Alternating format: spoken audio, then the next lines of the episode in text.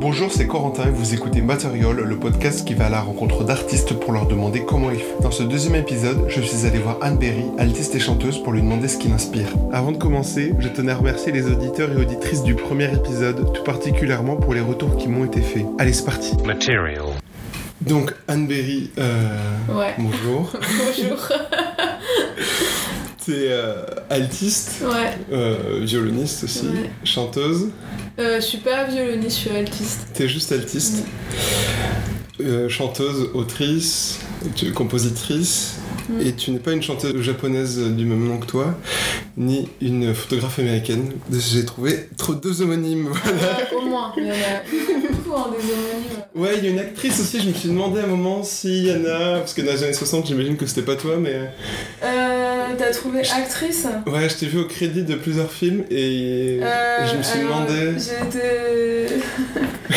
C'est vrai j'ai pas noté C'est vrai que des fois, il y a Anne Berry, actrice. euh, J'ai juste euh, participé, à- j'ai fait Silhouette sur un film il y a quelques années, donc des fois, Ah, c'est- moi.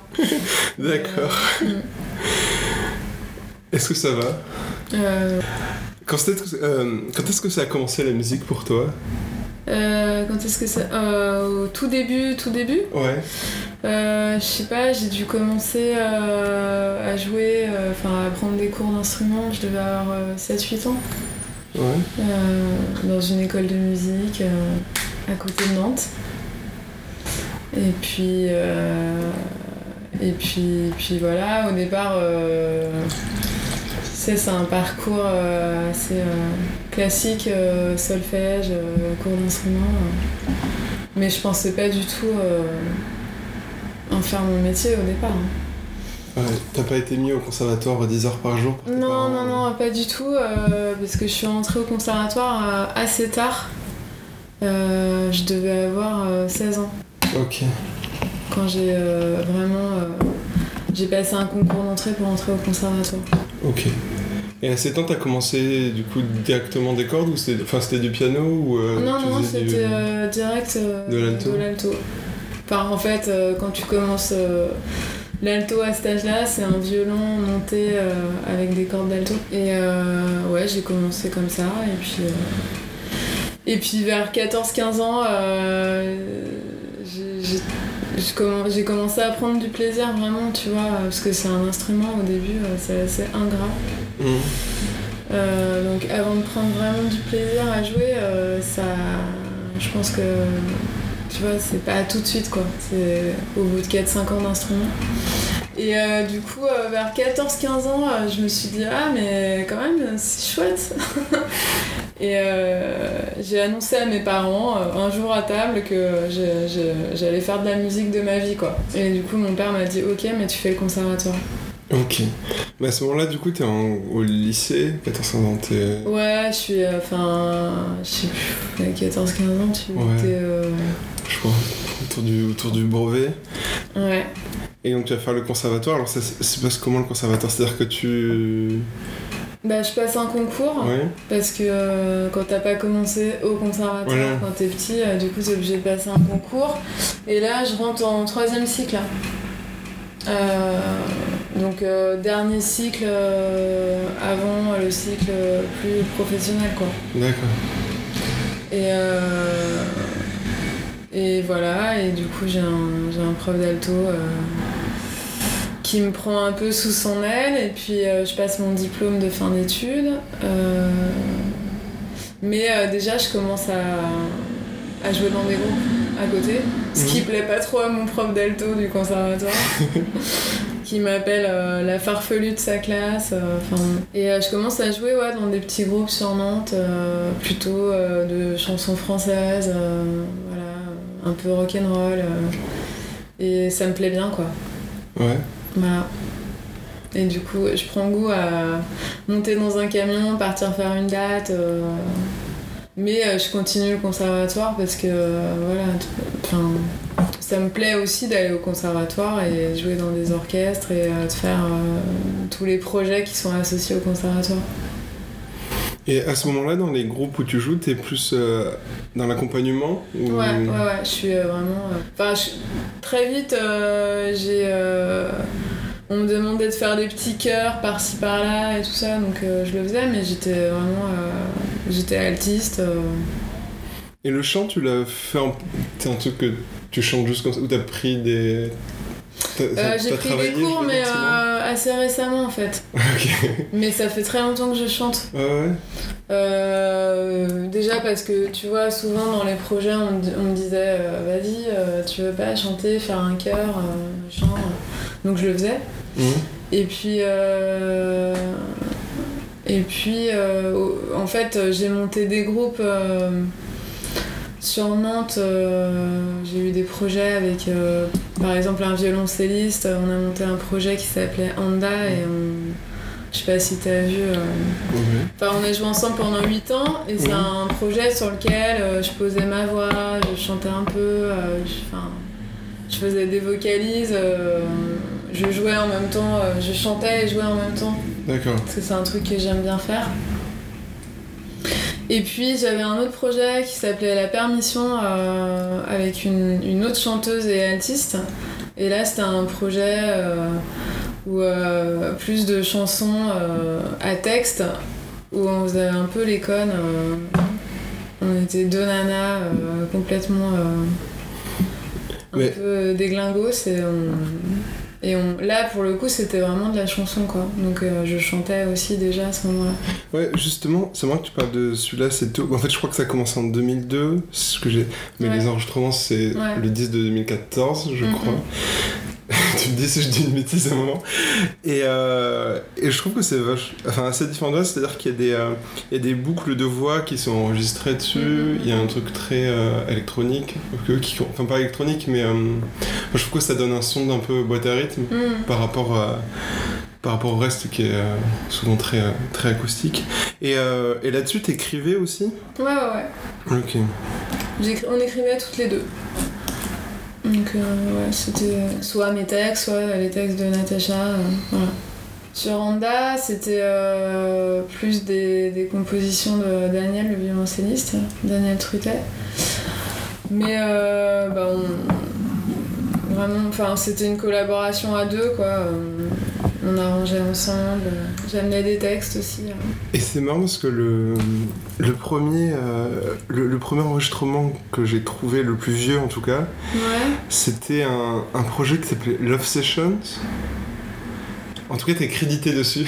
et il y a un, chant, un morceau qui s'appelle Wadi El Arish Ouais. et qui date de 2002. Et euh, Putain, c'est vieux ça. bah, 16 ans. Enfin, il y a 16 ans. Ouais. Et, euh, et c'est marrant parce que c'est à la fois c'est le, je crois, le plus vieil enregistrement qui se trouve, en tout cas facilement sur internet. Et, euh, et c'est hyper, euh, un morceau hyper Moyen-Orient comme le, le nom, Ouais. le nom l'indique.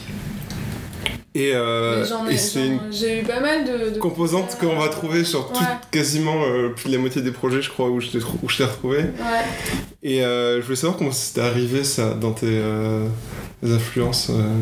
Bah, quand j'ai. Quand je suis sortie du conservatoire et. enfin voilà, je, je prenais. je continuais à prendre des cours au conservatoire à Angers avec un autre prof pour passer le, le DEM. Euh, j'ai été contactée par un, un gars qui s'appelait Antoine Biro euh, qui, euh, qui faisait du ney à l'époque, donc la, la flûte égyptienne. Je sais pas du tout ce que c'est. C'est un, un bout de, de roseau en fait, et ça, ça a un son très particulier, très feutré. vraiment, c'est la flûte arabe quoi. Mm. Et euh, lui, il montait un projet autour des- de musique du Proche-Orient et il cherchait euh, une violoniste ou une altiste.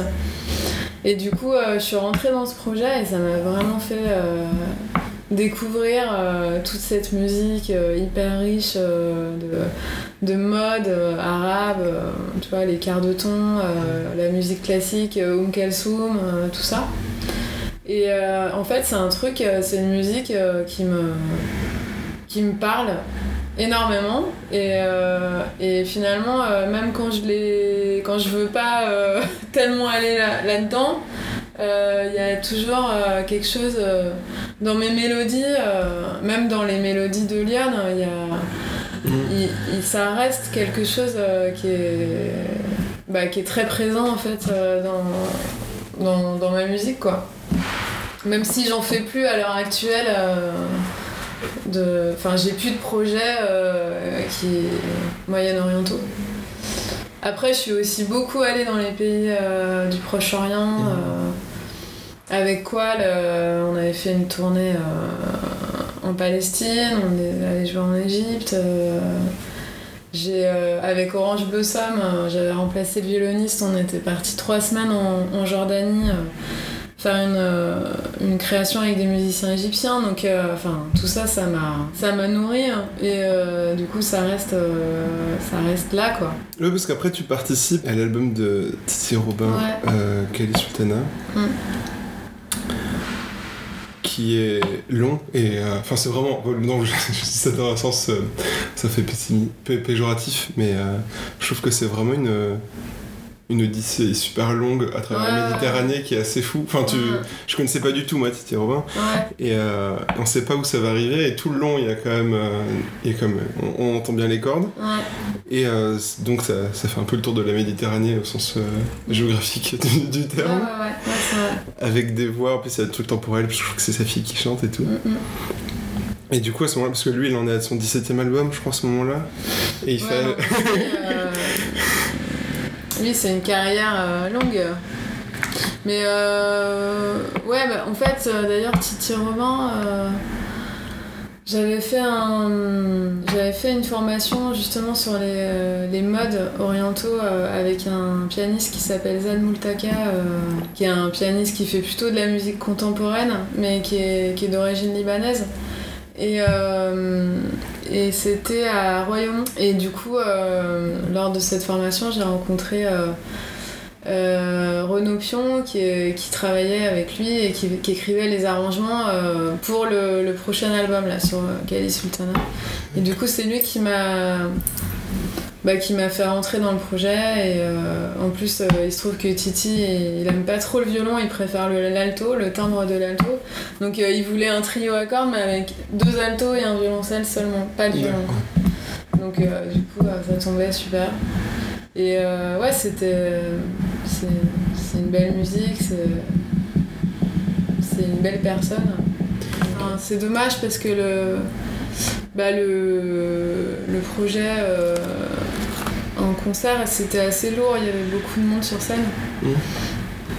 On était, euh, je sais plus, 1, 2, 3, 4, on était 9 personnes sur scène.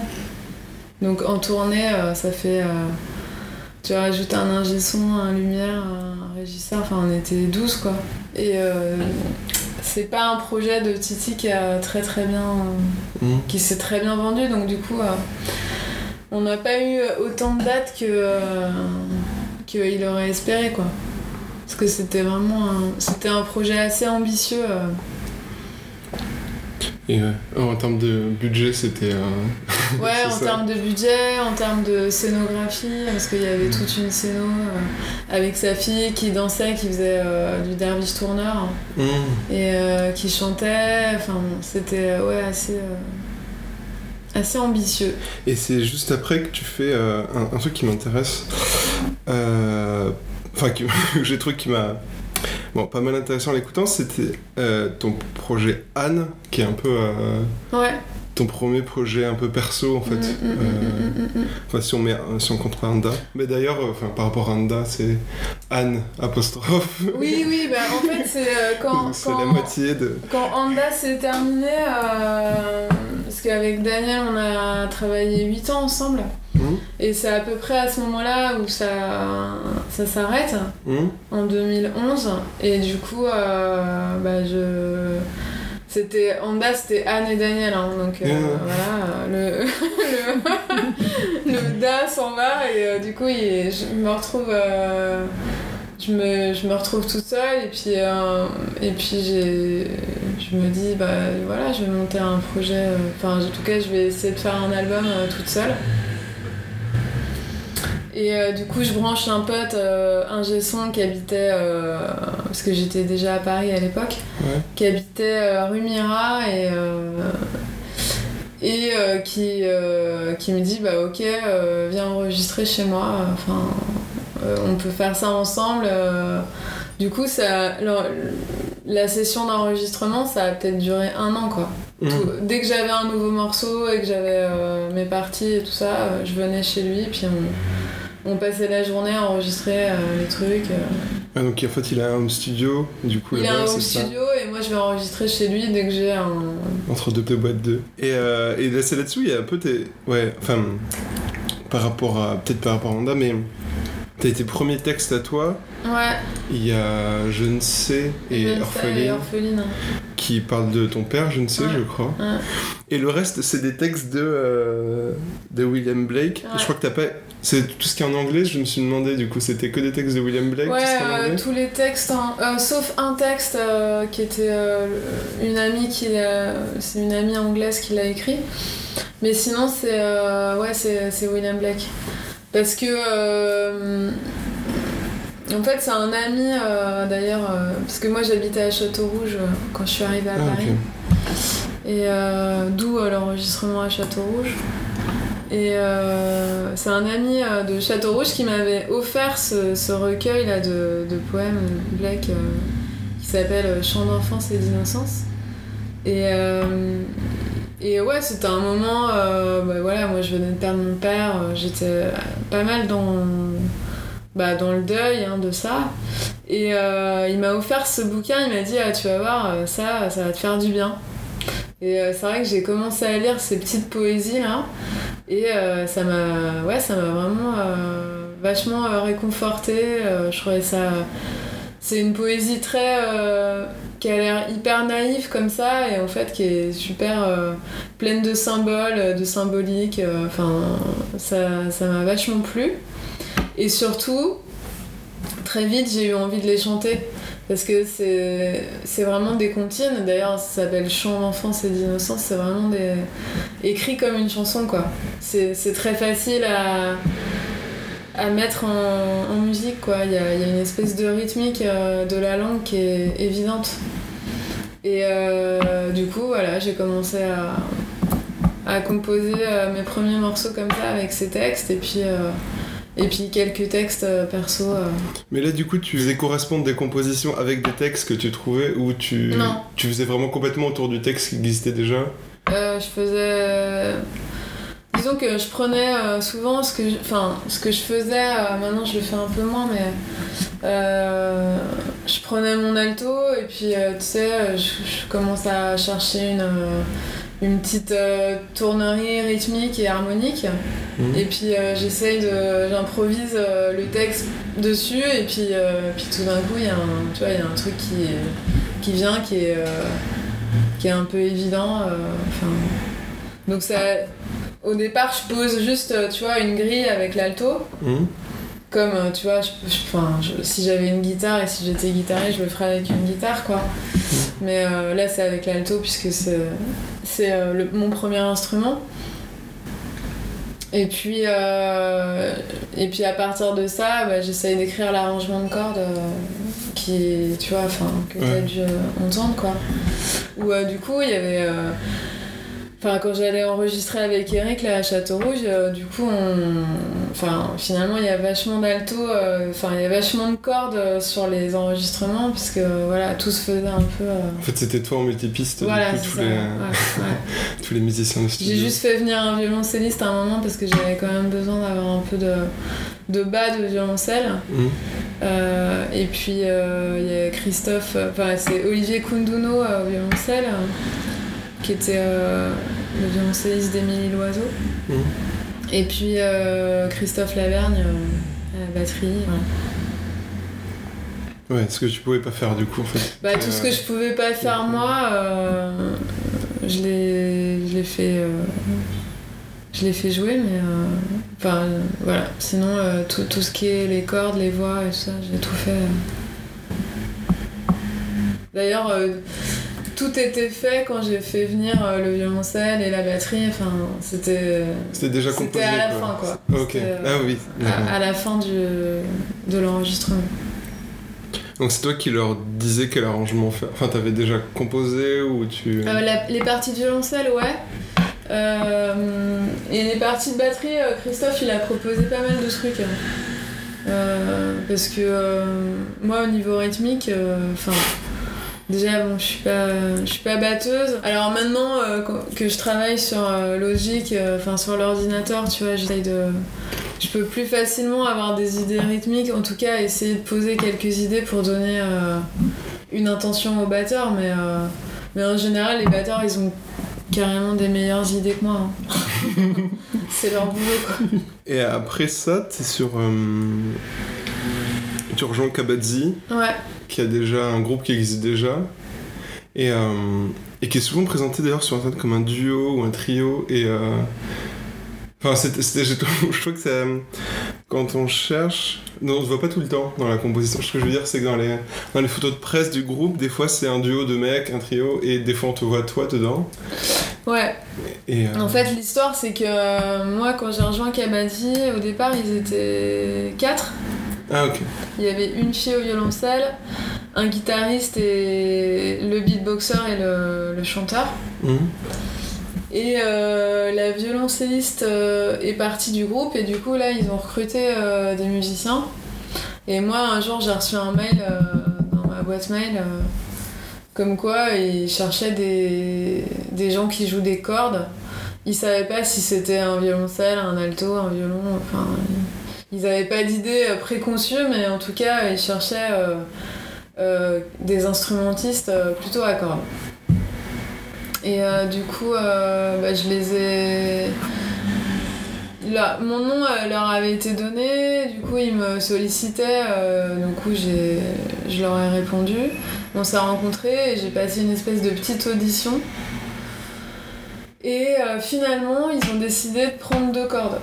D'accord, Donc euh, ils m'ont pris moi et, euh, et un violoncelliste. d'accord. Et euh, ce qu'elle m'a dit, c'est un groupe qui est euh, plutôt de la région nantaise, hein, enfin autour de Nantes. Donc moi j'étais déjà à Paris, donc euh, ils ont pris un violoncelliste nantais et moi sur Paris. Donc voilà, et ça, ça a duré. ça a duré deux ans. Et du coup, ouais, un peu plus de deux ans. tu prenais le train à chaque fois pour répéter avec eux, quoi Ouais. J'allais répéter, mais bon, après, tu sais, euh, c'était euh, une grosse tournée. hein. On a fait euh, plus d'une centaine de dates.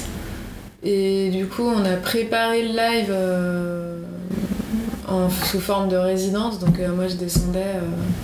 J'allais passer une semaine là-bas et on bossait tous les jours, toute la journée. Mais une fois que le live il était monté, il n'y avait plus vraiment de répète. En fait, on était plus. euh, on était en tournée, quoi. Ouais. On était sur la route et. Euh, donc ça a été une belle, une belle aventure quand même parce qu'on a fait plein de dates. Euh, et puis on a été à l'étranger pas mal. Enfin, on a, on a commencé la tournée, on a fait une, plusieurs, une dizaine de dates en Colombie. On a joué un peu en Allemagne, un peu au Canada. Enfin, on a fait des beaux trucs quoi. On a fait les vieilles charrues. euh, voilà. Mais bon, ça, ça, ça s'est terminé parce que, euh, enfin, ça s'est terminé en tout cas à la fin de la tournée. euh, Voilà, ça c'est.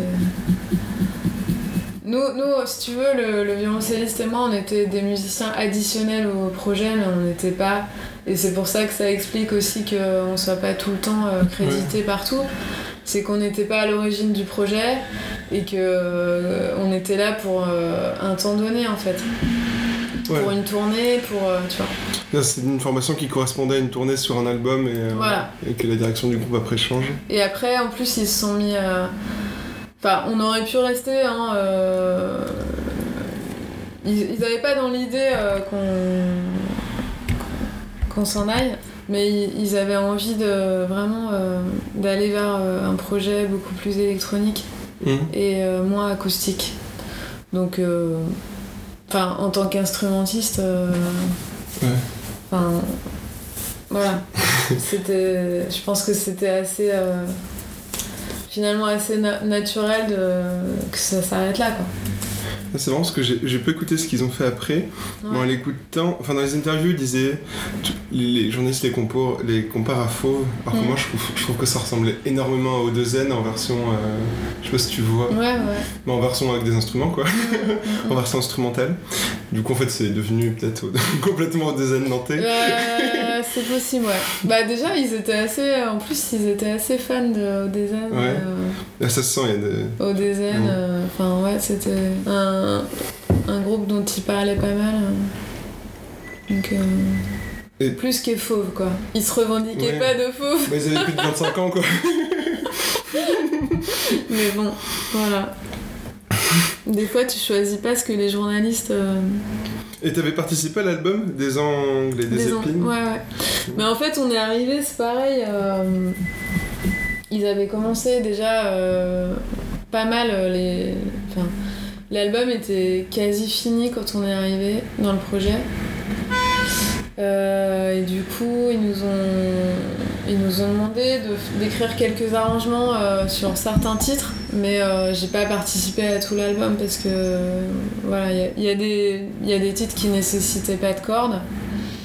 Et puis, et puis ça a été fait un peu dans le speed hein, sur la fin, donc euh, du coup euh, on est arrivé avec le violoncelliste et euh, en gros ils nous ont dit Salut 3-4, euh, t'aurais pas une idée là de cordes Donc ça s'est fait un peu, Ouais. un peu dans le speed quoi. Et là-dessus, sur cet album, il y avait le morceau 100 fois, Mm. qui est devenu plus, des années plus Ouais, tard le générique de Par Jupiter sur France Inter. Ouais.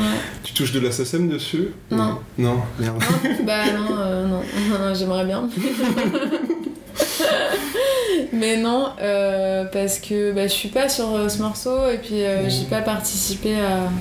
Déjà, je joue pas sur ce morceau. Mhm. Et puis, parce qu'il n'y a pas de cordes. Et, puis voilà, j'étais- pas là au moment de, de la compo. Donc non. Je touche pas de sa scène. Sur, enfin, pas sur ce titre-là de Kabaddi en tout cas. Mais il y a, y a- il y a deux projets après. T'as fait deux BO en fait. Enfin, t'as participé à deux euh, musiques de films. Ouais, Euh, Canis, donc un court métrage marocain. ouais, Et euh, Tempête, donc la BO là est de Vincent Giraud, je crois. ouais, ouais. Je voulais savoir comment ça s'était passé en fait, si c'était euh, sur Canis, t'as. Enfin, j'avais pas trouvé du J'ai tout les crédits du film donc c'est pour ça. J'ai pas du tout. Euh, bah, j'ai- fait aucun arrangement hein, là-dessus. Ouais, hein. D'accord, c'est juste, euh, euh, t'es venue jouer, euh, d'accord. Bah euh, ouais, non, je suis juste venue. euh, tu sais, les, les, enfin, les, les gars qui font les musiques de films, ils t'appellent. euh, Ouais, je sais pas du tout comment ça se passe en fait. Euh, bah tu sais, c'est très simple, et, ils t'appellent, euh, ils ont besoin de. Ils t'envoient la partition, tu viens la faire et tu euh. Ouais, enfin. Là sur ces films-là, il y avait pas grand chose à jouer en plus, hein, tu vois, c'était pas. Euh, C'est des petites pièces quoi. Mhm. Et euh, avec, il y a un, un autre pan qui est un peu en, en parallèle de ce dont je parlais, qui est, les, euh, qui est un groupe euh, de cordes, avec le. Le Wall, le Wall Quartet? Voilà, le Well Quartet, avec lequel tu as participé au siffleur. De, Ouais.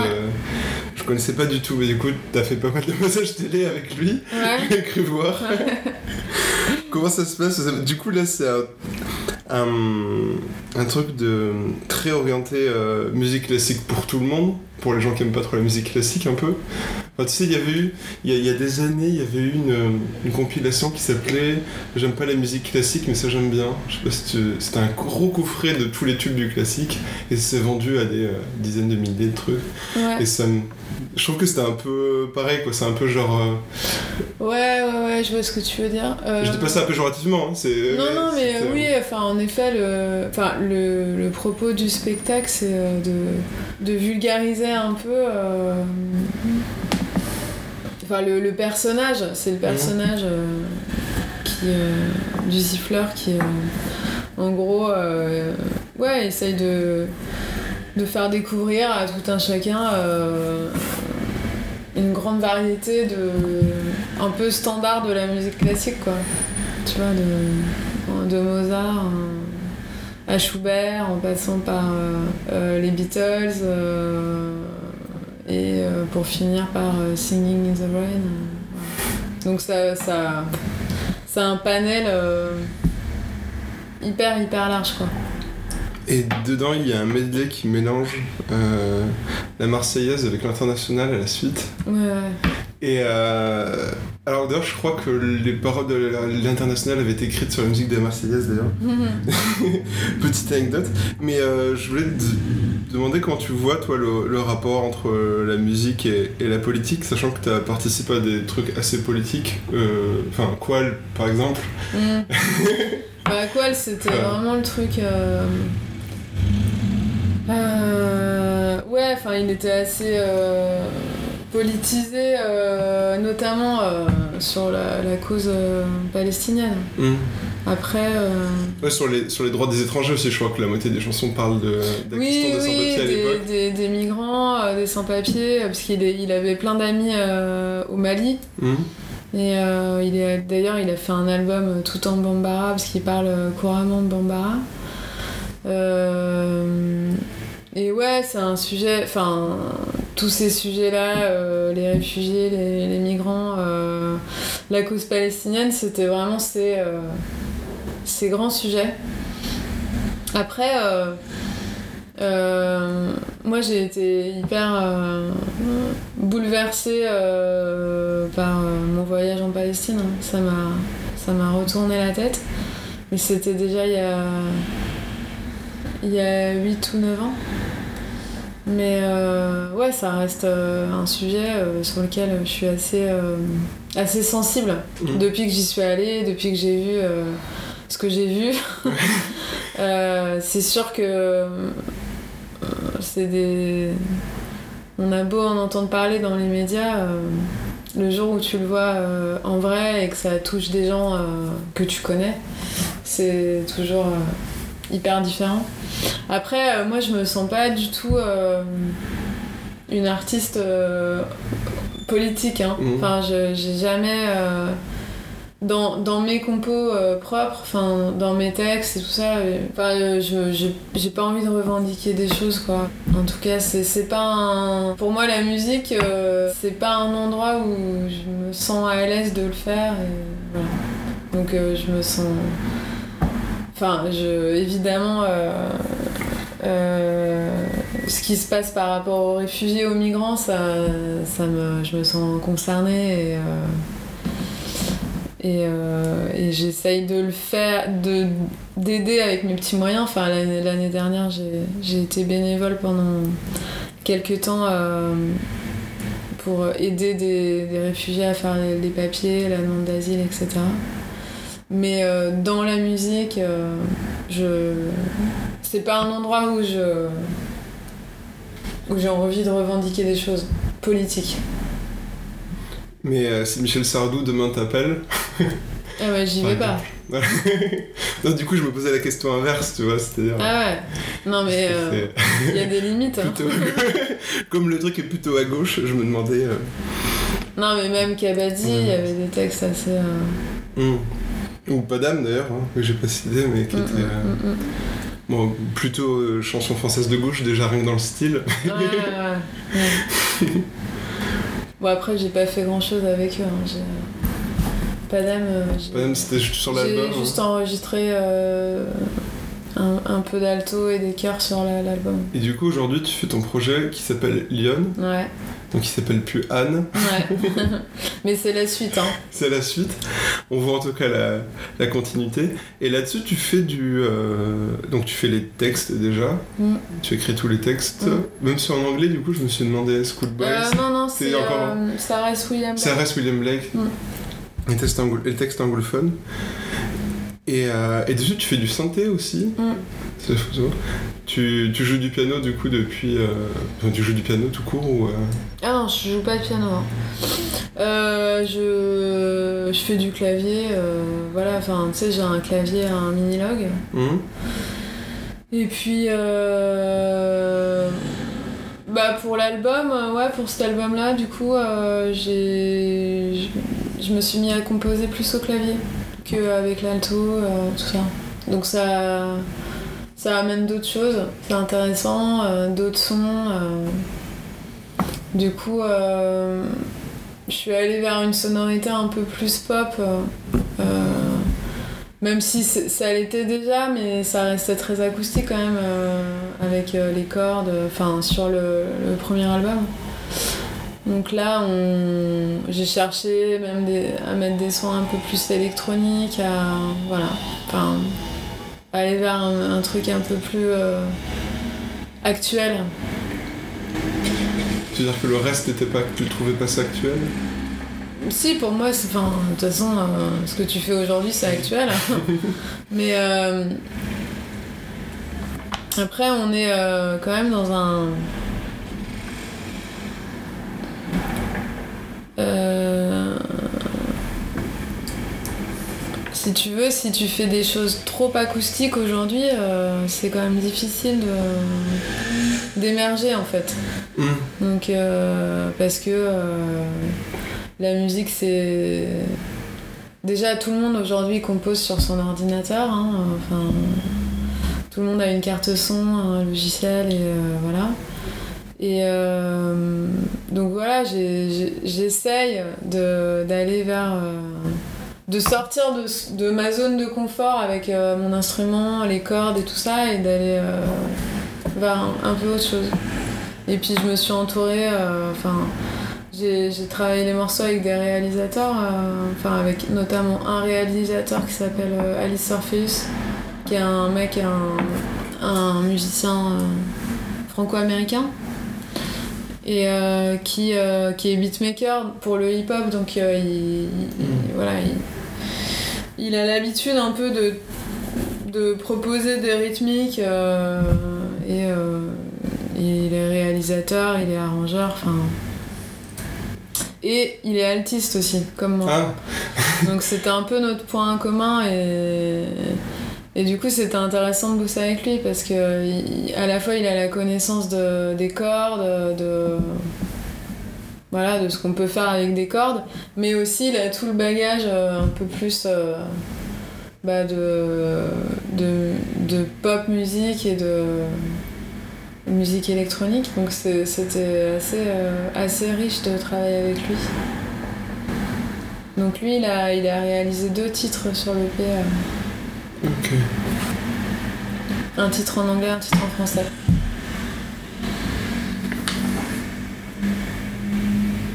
De quoi tu serais le plus fier aujourd'hui dans tout Tu remontes dedans sur tout ce que t'as fait Euh... Oh là Bah déjà là je suis fière de- d'aboutir euh, cette EP là de Lyon qui va sortir euh, normalement euh, à l'automne. Ouais. Je suis fière d'avoir été au bout de ça. Euh, parce que ça fait plus d'un an que, que je bosse dessus. Que là, j'arrive. euh, disons que la musique est finie, donc maintenant je suis euh, au stade de. le stade le moins marrant qui est comment je vais réussir à vendre ce, ce truc quoi, que j'ai fait, que j'ai produit. Et je suis fière d'avoir d'avoir été au bout et de d'être euh, là d'avoir tout mené euh, toute seule en fait hein. Euh, d'avoir écrit la musique d'avoir composé tout ça d'avoir produit tout ça aussi et et d'aller au ouais de disons que c'est assez riche comme processus même si c'est long et que tu te dis euh, au départ tu te dis ah ouais je vais sortir l'album euh, au mois de mai. Puis en fait au mois de mai tu te dis non ce sera en septembre. Puis en septembre tu te dis non ce sera au mois de novembre. Parce que euh, bah il faut tout un, un entourage autour. Tu peux pas à un moment donné tu peux plus être tout seul quoi. À porter ça c'est trop lourd quoi. C'est-à-dire que ça a été, d'abord eu un temps de trouver de qui t'entourer en fait, ouais qui a été euh, et qui arrive au fur et à mesure. oui j'imagine. puis euh, enfin après il y avait euh, avec qui travailler pour la musique Hum. Mais il y a aussi avec qui travailler pour distribuer l'album, pour que trouver un attaché de presse. Enfin voilà, trou- trouver un, peu un environnement qui, qui fasse que t'es pas tout seul à, à dire hey, salut j'ai fait un disque quoi. Et puis quelqu'un qui va te programmer des tournées ensuite. Voilà. Tout le travail autour quoi. Donc ça, euh, j'en suis fière et puis euh, et puis bah quoi, je suis fière euh, de de depuis euh, enfin en gros depuis 3-4 ans j'ai je ne fais avoir que de plus en plus de travail quoi. J'ai l'impression que le réseau il s'agrandit, que avec le Quatuor à cordes là on a plein de projets, euh, plein de trucs intéressants qui arrivent donc c'est ouais c'est, chouette de voir que en fait ça, ça fait que euh, s'agrandir quoi. Et le fait d'être à Paris, tu penses que c'est nécessaire dans ce cas-là? Ou, euh, enfin, je sais pas comment dire, mais ce fait de grandir, de se sentir au milieu d'un réseau et tout, tu penses que c'est possible en dehors de Paris? Bah, moi, je pense que c'est possible, euh, une fois que tu as fait bien ton réseau à Paris, de, d'aller vivre ailleurs. euh, Mm. Je pense que c'est possible. Mais euh, moi, je sais que si j'étais restée à Nantes, je j'aurais pas pu faire les mêmes choses. Quoi. Mm. Vraiment. Et pas autant quoi. Et pas autant. Et pas les. Enfin, le, le boulot que j'ai aujourd'hui, je le ferais pas à Nantes. Ouais. J'aurais fait d'autres trucs, sûrement. euh, sûrement très bien, hein. Mais. euh, mais quand même, ouais, ça m'a. Et puis même, tu vois, les enfin, le, le réel avec qui que j'ai rencontré, les. euh, l'espèce de petit réseau qu'il y a autour de- du projet euh, Lyon. Mm. Euh, je sais pas si j'aurais. euh, Bah, j'aurais pas rencontré ces gens-là, j'en aurais rencontré d'autres, mais. euh, Ouais, non, c'est. euh, C'est-à-dire que tous les gens que tu rencontres ont un réseau qui est plus important du fait d'être à Paris que. Ouais. Disons que c'est. Ça, ça peut que s'amplifier alors Ouais. qu'il y a un moment. Enfin. je sais que quand j'étais à Nantes, euh, il y a quelques années, au bout d'un moment, je me disais, bon, euh, là. Donc j'ai joué avec machin, j'ai joué avec machin, j'ai joué avec un tel. euh, je, je joue avec qui, quoi? T'as fait le tour du milieu comme on dit. Bah non mais enfin après euh, le milieu à Nantes il s'est agrandi aussi hein, mais euh, depuis que j'ai quitté Nantes parce que Nantes elle, c'est une ville qui fait que grandir et il y a plein de Parisiens qui vont s'installer là-bas mais euh, mais c'est vrai que quand moi j'y étais il y a, il y a 15 ans c'était beaucoup plus réduit hein. Ouais, c'est marrant parce que je suis, je suis plus jeune, mais ma, mes parents originairement sont de Nantes. Mm. Et du coup, euh, toute leur famille à eux sont à Nantes. Donc j'y allais souvent. Et euh, j'ai exactement cette impression-là, rien que de fait d'être dans la ville, en fait, en Mm. dehors de- du milieu artistique, que euh, quand j'étais quand j'allais, que j'étais enfant ado, je trouve que c'était une ville chiante à crever et tout, je détestais. Mm. Enfin, je détestais, je pas allé voir ma famille, mais le- la ville elle-même, je trouvais ça froid et tout. Ouais. Et aujourd'hui, je trouve que c'est trop charmé à chaque fois que j'y vais. Ouais. C'est un petit. euh, Enfin, c'est un peu une dépendance de Paris presque, mais. euh, Ouais, elle a, ouais, elle a vraiment évolué cette ville, c'est un truc de dingue. C'était triste comme ville, hein. ouais, ouais, ouais. Merci Jean-Marc Ayrault. Ouais. Du coup, ça amène à une question suivante. Tu vis de quoi aujourd'hui? Financièrement, du coup Tu Euh. gagnes ta vie de. euh, Bah, ça fait 15 ans que je gagne ma vie euh, en De- faisant que de la musique. que- tu, fais, Je suis intermittente, euh, tu donnes pas de cours à côté euh, quasiment pas. J'en ai donné euh, l'année dernière. J'avais 3-4 élèves, mais euh, en fait, je trouve que ça mobilise. euh, Enfin, là, j'avais vraiment besoin de temps pour euh, finaliser ce- cet album et, euh, et de temps. Et voilà, du coup, je j'ai pas donné de cours cette année, j'en ai donné euh, du coup l'année passée. Mais j'ai. j'ai pas hyper envie de donner des cours, je t'avoue. Enfin, j'aime bien, mais vraiment à petite dose, quoi. C'est-à-dire 2-3 élèves maximum. Et euh, non, sinon, je vis que de ça. Ouais, Parce qu'en plus, t'as tout le taf qui est autour de faire le- ton propre secrétariat et tout, j'imagine. Ouais. Qui bouffe un temps. De dingue. Et qui est vraiment pas palpitant, mais t'es obligé de le faire, quoi. Et puis toutes les répétitions qui sont évidemment pas payées. hein. Enfin, Mm. tu vois. Oui, oui. C'est. euh, le enfin- principe du régime intermittent, du coup. Voilà. T'écoutes quoi en ce moment? Euh, en ce moment, euh, qu'est-ce que j'écoute Euh, euh, j'ai- J'aime bien euh, je sais pas si tu, tu connais. Jodorowsky? Judas Varsky. Ah non, pardon, pas du tout. Je me dis, il fait de la musique. Non, je connais pas du tout. C'est quoi? C'est un mec qui fait plutôt euh, des musiques de films et euh, de l'électronique. Hum Mais euh, bah ouais, j'ai- j'aime j'aime bien son univers et je trouve qu'à chaque album, il, il se renouvelle. Il, fait, il a vraiment des, des propositions artistiques euh, hyper différentes. En fait, en ce moment, je fais pas mal traîner mes oreilles euh, du côté de, de du label euh, Headbanger, là. Enfin, tu vois, de toute tout cette scène un peu électronique hum. pour euh, voir, euh, tu vois, euh, comment ça. Bah, J'aimerais bien, euh, peut-être euh, à l'avenir, euh, essayer de bosser avec un. tu vois, mélanger mes compos avec un. De ces artistes de ce label là.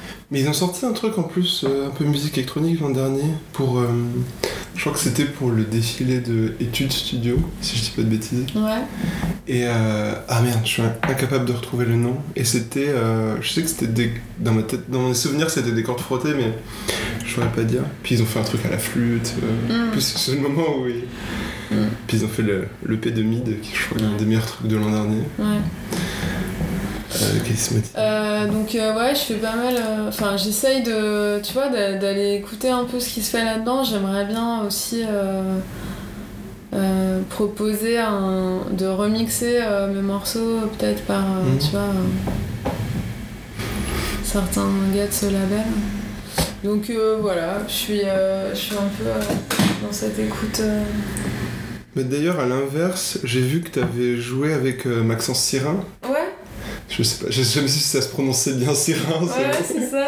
qui lui a fait le trajet inverse du coup enfin musicalement de prendre des... Alors, il pas, reprend beaucoup d'électronique au piano c'est comme ça que je l'avais connu à la base Mais moi, je sais pas ce qu'il faisait avant en fait. Je- ah oui du coup parce que t'as joué c'était sur des compos à lui Euh, au piano, ouais. en fait il fait des euh, il fait des reprises en piano avec euh, Oui, énormément d'arrangements de sais. musique et notamment Mais, euh, de je Dance sais de pas Justice d'où qui il vient, euh, je sais pas d'où Ah oui, il non. vient, euh, tu vois, enfin. ah oui dans le sens ouais non non c'était plus dans le sens de la du travail je voyais le truc inverse que le son trajet je connais pas mais euh, Oui, c'est marrant, ouais. mais je savais même pas qu'il était français d'ailleurs et Ah bon?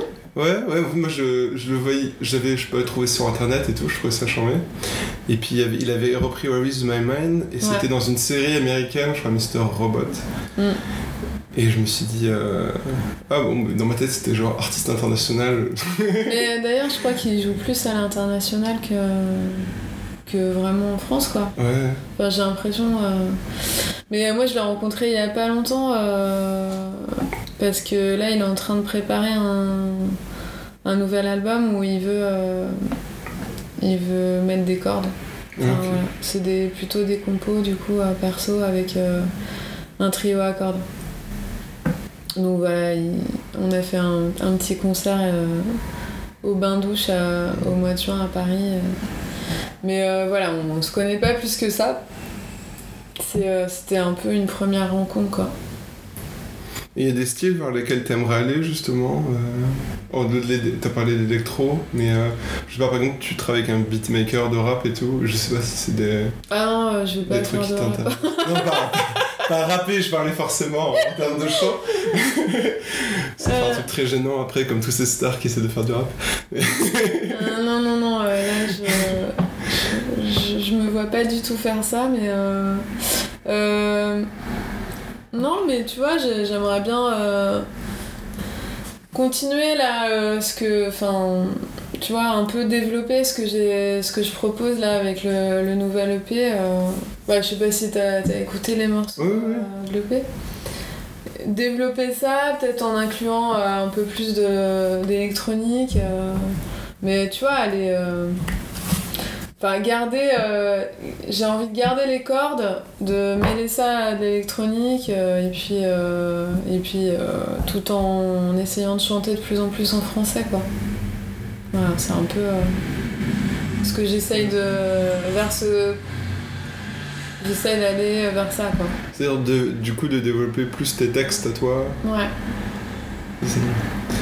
Et euh, Là, je suis en train de bosser sur des nouvelles, euh, de nouveaux morceaux. Euh, J'essaye de, de me forcer, même si, euh, même si j'adore chanter en anglais, parce que je trouve que j'ai vachement plus d'idées mélodiques avec l'anglais. Ça me paraît plus, euh, plus facile. Mais euh, j'essaye d'aller vers. euh, allez, je me force à chanter en français, quoi. Enfin, tu penses que c'est dû à quoi de trouver l'anglais plus mélodique? Bah, je trouve que c'est une langue. enfin, déjà, tu vois tous les artistes anglophones, euh, le nombre de tubes, un truc de fou quoi. Les, les Français, euh, ils font pas des tubes avec la langue française quoi. Enfin, tu vois, il y a un truc avec l'anglais, c'est. euh, ça groove, ça sonne quoi. Et puis mélodiquement, c'est. C'est beaucoup plus. euh, fluide, je trouve, comme langue. Euh, le français, c'est très monocorde. hein.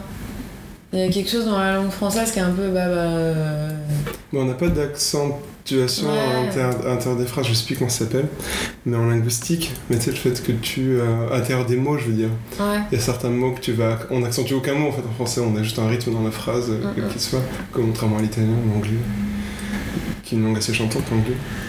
Quand tu veux me dire en allemand, ils en ont, et c'est pas euh, considéré comme très fluide C'est vrai. par la majorité de la population en tout cas. Française.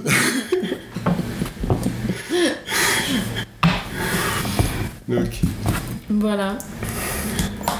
j'ai une séquence de, de fin qui peut être aussi longue que le reste, qui est un portrait robot. Oh là. Et euh, il y a, peut-être des questions qui sont irrépondables et je les enlèverai au, au montage.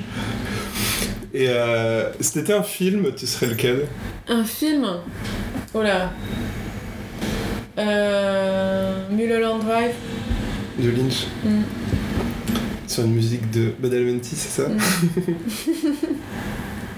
Si t'étais une BO de film, alors j'espère. Une BO de film. Euh... Euh, la musique de Deadman. De Deadman Mm. Pas du tout, mince. C'est un film de qui? Euh, bah attends, il est là, je vais te dire. Ah, c'est un film d'horreur Ah non, Non, j'ai créé à cause de la, de la typo. euh. C'est euh, Jim Jarmusch. Et la BO, euh, bah c'est euh, Neil Young. Et si t'étais un animal Une lionne C'était mon, mon test, est-ce que. euh, Et si c'était pas une lionne? Euh, si c'était pas une lionne. Un chat. Un chat. Mm. C'était un petit lion. C'est marrant d'ailleurs, la lionne, c'est un des rares animaux euh, qu'on n'a pas chez nous et dont on, on a un féminin qui est hyper courant. Tu vois, par exemple, le canard. euh, Mm. Je sais pas, on a que des animaux. Je sais, Oui, oui, L'éléphant, par exemple, je ne saurais pas. euh, Le mâle de la girafe, on n'a aucune idée. Mm. Le... C'est c'est le tigre. Une réflexion que je me faisais sur le moment.